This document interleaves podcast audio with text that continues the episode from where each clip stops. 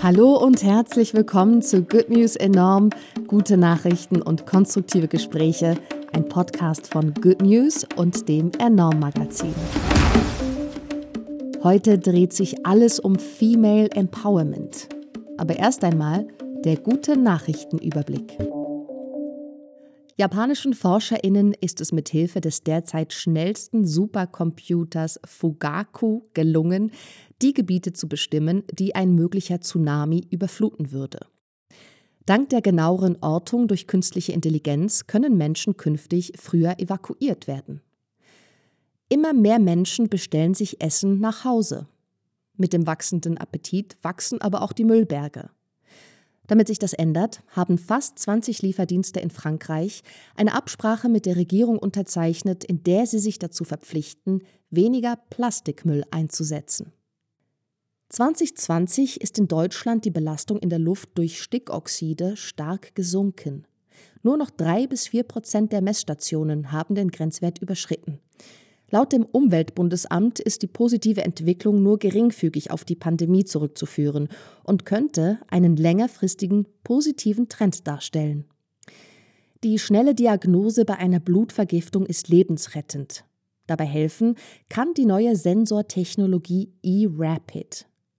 US-Forschende haben Sensoren entwickelt, mit denen kostengünstig und vor allem schnell mehrere Biomarker im Blut gleichzeitig und sehr genau analysiert werden können. Ich freue mich sehr, dass wir heute über das Thema Female Empowerment sprechen. Wir haben euch Nachrichten rausgesucht über positive Entwicklungen in den Bereichen Sport, Kultur und Wirtschaft bzw. Politik. Mein Name ist Bianca, ich bin Redakteurin bei Good News Deutsch. Ja, hallo, und ich bin Astrid und ich bin Redakteurin beim Enorm Magazin. Und ich steige auch gleich ein mit unserer ersten Nachricht aus dem Sport. Und zwar geht es um Fußball, genauer gesagt um Frauenfußball im Sudan.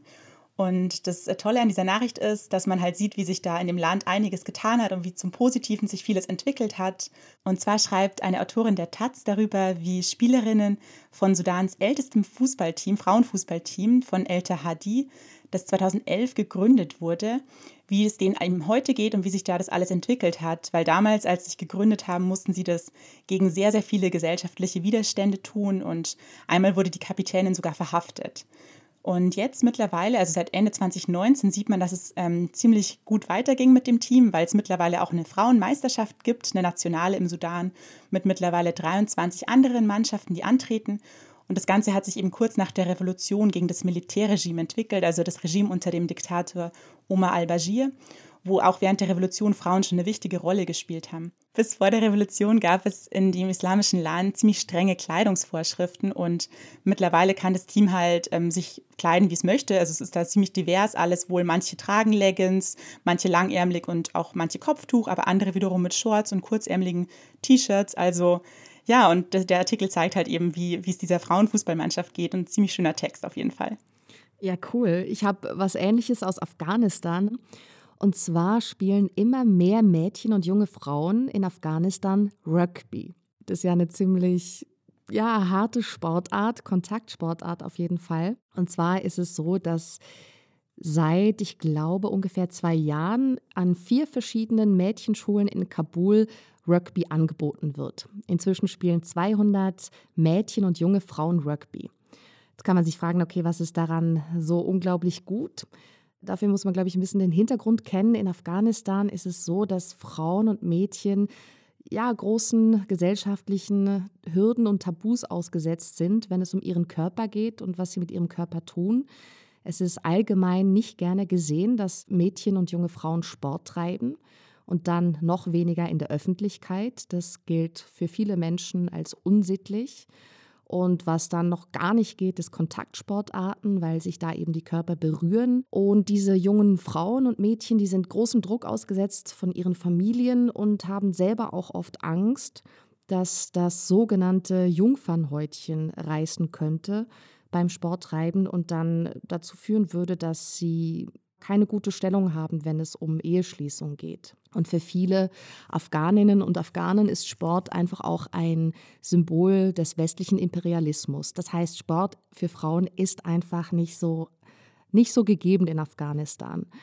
Und warum das jetzt gut ist, dass so viele junge Frauen und Mädchen Rugby spielen können, ist einfach, dass diese jungen Frauen und Mädchen sagen, ist, dass dieser Sport ihnen Mut gibt und Kraft und Selbstbewusstsein und dass sie dieses Selbstbewusstsein gerne weitergeben möchten, dass sich Frauen trauen, das zu tun, was sie gerne tun möchten. Und es ist einfach auch so großartig, dass jetzt überhaupt Rugby möglich ist an Schulen. Und anscheinend profitieren die jungen Frauen sehr davon. Und es ist zu hoffen, dass das ja eine Entwicklung ist, die so bleibt inzwischen oder zurzeit. Ich glaube, immer noch führt ja die afghanische Regierung mit dem aufständischen Taliban Verhandlungen darüber, wie es weitergehen soll mit dem Land. Und hoffen wir, dass Sport für Frauen noch mehr Öffentlichkeit kriegt und einfach noch mehr noch mehr Frauen die Möglichkeit haben, sich sportlich zu betätigen. Ich meine, abgesehen davon, dass es ein Politikum ist, in dem Land wissen wir ja alle, wie gut Sport tut, der Psyche und dem Körper. Und deswegen gefällt mir diese Nachricht sehr, dass 200 junge Frauen jetzt Rugby spielen in Afghanistan. Ja, total. Und vor allem Mannschaftssport ist ja auch was, was dann nochmal so richtig Frauen stärken kann und sich, ja, super, super Nachrichten auf jeden Fall. Also die nächste Nachricht kommt aus dem Kulturbereich, konkret gesagt aus der Literaturbranche. Und zwar hat sich in Hamburg ein neuer rein weiblicher Verlag gegründet namens Echo. Und die bringen in diesem März 2021 ihr erstes Programm raus und verlegt ausschließlich Bücher von Autorinnen. Und dazu beschäftigen sie auch nur Frauen in ihrem Verlag. Das sind fünf Frauen, die diesen Verlag gegründet haben, weil sie Frauen zu mehr Präsenz im Literaturbetrieb verhelfen wollen. Und auch, weil sie die weibliche Perspektive stärken wollen in der Literatur, wobei man da natürlich sagen kann, es gibt nicht die eine weibliche Perspektive. Aber wenn man sich den Literaturbetrieb als solches ansieht, äh, versteht man, glaube ich, die Notwendigkeit. Also wenn wir anfangen mit den Bücherempfehlungen an Gymnasien, also im Literaturkanon, den man an deutschen Schulen lesen soll oder der einem empfohlen wird, findet sich zum Beispiel in Baden-Württemberg 219 männliche Autoren und nur 17 weibliche Autorinnen. Also wirklich ein krasses Gefälle. Jetzt könnte man natürlich sagen, naja gut, vielleicht haben einfach mehr Männer geschrieben. Das stimmt so aber nicht. Äh, das Problem ist eher, dass eben dieser Literaturbetrieb und auch die Archive meistens von Männern geführt worden sind und dadurch viel weibliche Literatur einfach verloren gegangen ist. Und auch was die Qualitäts Beurteilung angeht, es oft Männer sind, die sagen, was gut ist und da Frauen einfach oft als belanglos abgetan worden sind. Also da fängt schon mal an. Der nächste Punkt zum Beispiel ist, dass viel weniger Literatur von Frauen besprochen wird heute in der deutschen Medienlandschaft. Frauenzählen.de ist eine Initiative, die sich beschäftigt mit der Stellung der Frau im Literaturbetrieb und in den Medien. Und die haben das nachgezählt und festgestellt, dass in deutschen Rezensionen und Bücherkritiken 63 Prozent aller besprochenen Bücher von männlichen Autoren geschrieben worden sind. Ja, und dadurch natürlich nur ein kleinerer Teil von weiblichen Autorinnen. Also selbst in der Bücherbesprechung werden weibliche Autorinnen strukturell vernachlässigt. Es ist auch tatsächlich so, dass eine Studie aus New York vom Queen's College festgestellt hat, dass Bücher von weiblichen Autorinnen im Schnitt 45 Prozent weniger kosten. Das heißt, allein bei der Bepreisung denkt man, naja gut, diese Bücher sind wahrscheinlich weniger wert, äh, wir werden jetzt das einfach mal tiefer ansetzen. Äh, da fehlt dann natürlich die Zahl zu sagen, okay, Bücher von Frauen bringen auch Geld ein für die Verlage. Da ist einfach auch schon ein strukturelles Problem. Und mit diesen Preisen, ich bin voll schockiert gerade. Es ist wirklich krass und deswegen finde ich einfach, okay, ich glaube, es ist wichtig, dass es so einen Verlag gibt, der sich einfach nur auf weibliche Autorinnen stützt und die auch pusht und vorantreibt. Was mir auch besonders gut gefällt bei diesem Echo Verlag ist deren Motto. Und zwar ist das Motto, was wir gerne lesen wollen oder was wir lesen wollen.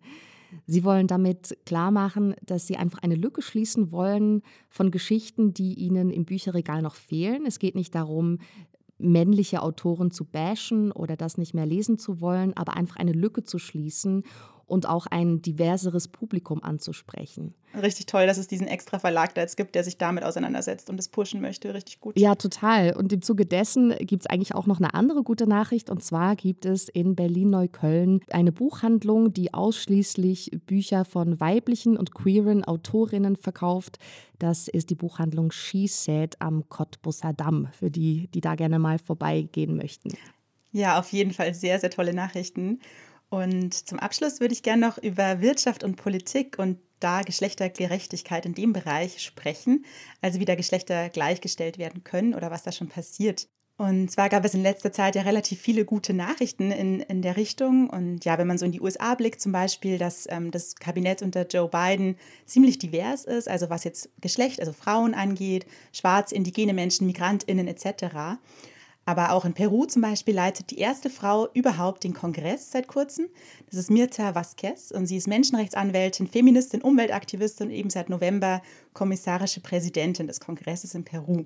Und auch bei der Welthandelsorganisation WTO, da wurde jetzt kürzlich die Ökonomin Ngozi Konjo-Iweala ähm, als erste Frau und darüber hinaus als erste schwarze Frau an die Spitze ähm, gewählt.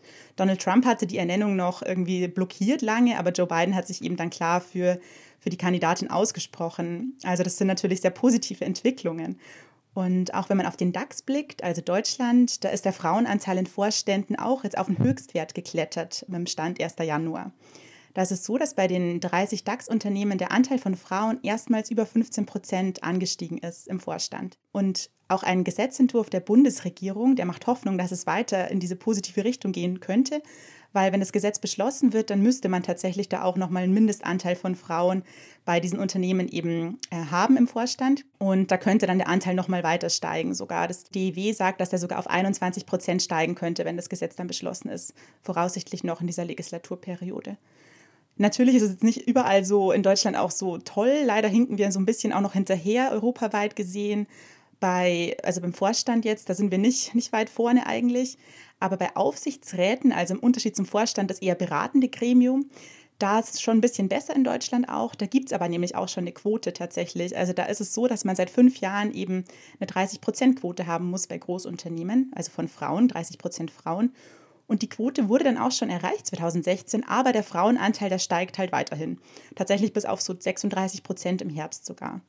Also man sieht, es bringt halt auch einfach was, wenn man äh, so Quoten und ähm, Gesetze erlässt in der Richtung weil wir müssen halt auch was ändern. Dieser geringe Frauenanteil ist schon einfach ein Problem, weil dann einfach irgendwie gewisse Erfahrungen und Perspektiven, Wissen von Frauen überhaupt nicht eingebracht werden in Politik und Wirtschaft oder in allen Gesellschaftsbereichen sind die ja wichtig, dass man die mitnehmen muss. Aber natürlich auch einfach aufgrund einer Gerechtigkeitsfrage, dass es wichtig ist, dass da alle Geschlechter gleichermaßen irgendwie teilhaben können. Natürlich ist es auch so, dass immer wieder dann die Kritik laut wird, ja, es könnte ja auch ein Tokenism sein, also dass man sozusagen Menschen einfach so ein bisschen instrumentalisiert und eher so als Symbolkraft irgendwie, die dann an gewisse Positionen bringt, sozusagen als Quotenfrau in Anführungsstrichen. Und dass man eigentlich am Ende diese grundsätzlichen Probleme, die strukturellen Probleme dahinter nicht so richtig angeht. Und ja, das ist tatsächlich schwierig. Es ist auch schwierig, weil man weiterhin ja auch oft hört, dass man sagt, ja, Frauen machen dann eine bessere, eine andere Politik oder eine andere Wirtschaft äh, machen die Frauen dann und deswegen brauchen wir die jetzt. Aber natürlich machen Frauen nicht qua Geschlecht jetzt eine geschlechtersensible Politik, Wirtschaft etc. Das ist ja auch ein Irrglaube irgendwie. Ich habe mir das, diese Frage habe ich mir auch nochmal genauer angeschaut in einem Text fürs Enorm-Magazin, wo es darum ging, um Social Entrepreneurship, also um Sozialunternehmen. Weil da ist es so, dass wenn man auf Deutschland blickt, bei normalen Startups sozusagen sind nur 16 Prozent der Gründerinnen Frauen. Und bei Social Businesses ist es aber viel, viel besser. Da ist fast die Hälfte der Sozialunternehmen, die wird von Frauen gegründet. Und da stellt sich natürlich die Frage, warum ist es so? Und manche sagen eben tatsächlich, es liegt daran, dass Frauen eben so häufiger so ein soziales, ökologisches Anliegen haben und deswegen eben schneller so, deswegen Gründerinnen stärker als Gründer durch übergeordnete Ziele motiviert sein. Und ich habe da mit einer Forscherin gesprochen, mit Stefanie Birkner, die eben an der Universität Oldenburg zu genau solchen Fragen forscht, zu Vielfalt in der Gründung und zu Female Entrepreneurship. Und die sagt, okay, weiblich wahrgenommene oder geprägte Menschen, also eben, um nochmal zu zeigen, da gibt es einen Unterschied zwischen Selbst- und Fremdwahrnehmung. Und weiblich wahrgenommene oder geprägte Menschen eben, die legen schon einerseits mehr Wert auf Zusammenarbeit, auf Netzwerke und beides findet man so ein bisschen mehr halt in Social Startups als in der sozusagen normalen, in Anführungsstrichen normalen Wirtschaft. Und Frauen finden sich dann sozusagen eher jenseits von so einem klassischen Verständnis von Wirtschaft wieder. Also da, wo man eben Erfolg nicht nur über finanziellen Profit definiert, sondern auch über so einen Mehrwert für Mensch und Natur. Doch ähm, Stefanie Birkner betont halt auch, dass Frauen anders gründen, weil sie anders gründen müssen, weil sie eben in dieser klassischen Wirtschaft teilweise einfach nicht so wahrgenommen oder auch nicht ernsthaft gefördert werden. Das zeigt eine Studie von 2018 auch total krass, dass man eben eine extreme geschlechtsspezifische Voreingenommenheit von InvestorInnen sieht. Unabhängig davon, was die für ein Geschlecht selber haben, werden einfach so unbewusste Vorurteile halt immer noch weiterhin so echt stark, sind total stark, haben starken Einfluss, sodass weibliche Start-up-Gründerinnen halt viel weniger Geld bekommen, auch von Investorinnen. Ja, die Lösung kann halt aber jetzt auch nicht sein, dass man sagt, okay, Menschen müssen irgendwie repariert werden und irgendwie sich an dominante Strukturen und Stereotype anpassen, sondern man muss eigentlich das System grundsätzlich ändern, dass es halt viel gerechter werden muss. Und da habe ich dann auch in dem Text versucht, mit Stefanie Birkner auch gemeinsam so zu überlegen, was könnte man tun. Und es gibt Frauennetzwerke, die helfen können, spezielle Veranstaltungen voll Frauen, wo man eben sich so ein bisschen auch ähm, wirklich so gegenseitig nochmal Erfahrungen austauschen kann, Ressourcen bündelt und so weiter. Und man kann es auch als Chance sehen, dass es irgendwie eine gesellschaftliche Veränderung geben kann und auch muss, weil tatsächlich nur mit einer Vielfalt von Menschen, in, mit all ihren Perspektiven und neuen Impulsen, kann man eigentlich auch so vielfältige Probleme am Ende angehen und wirklich was hinterfragen. Also, dass es darum gehen muss, dass man wirklich alternative Wirtschaftsformen wie zum Beispiel Sozialunternehmen nochmal mehr fördert und da dann am Ende dann Unternehmerinnentum irgendwie gleichberechtigter gestalten könnte. Good News enorm. Die besten guten Nachrichten der Woche. Wurde euch präsentiert von der Good Family. Noch mehr gute Nachrichten und konstruktive Hintergrundberichte findet ihr auf goodnews.eu, in der Good News App und auf enorm-magazin.de.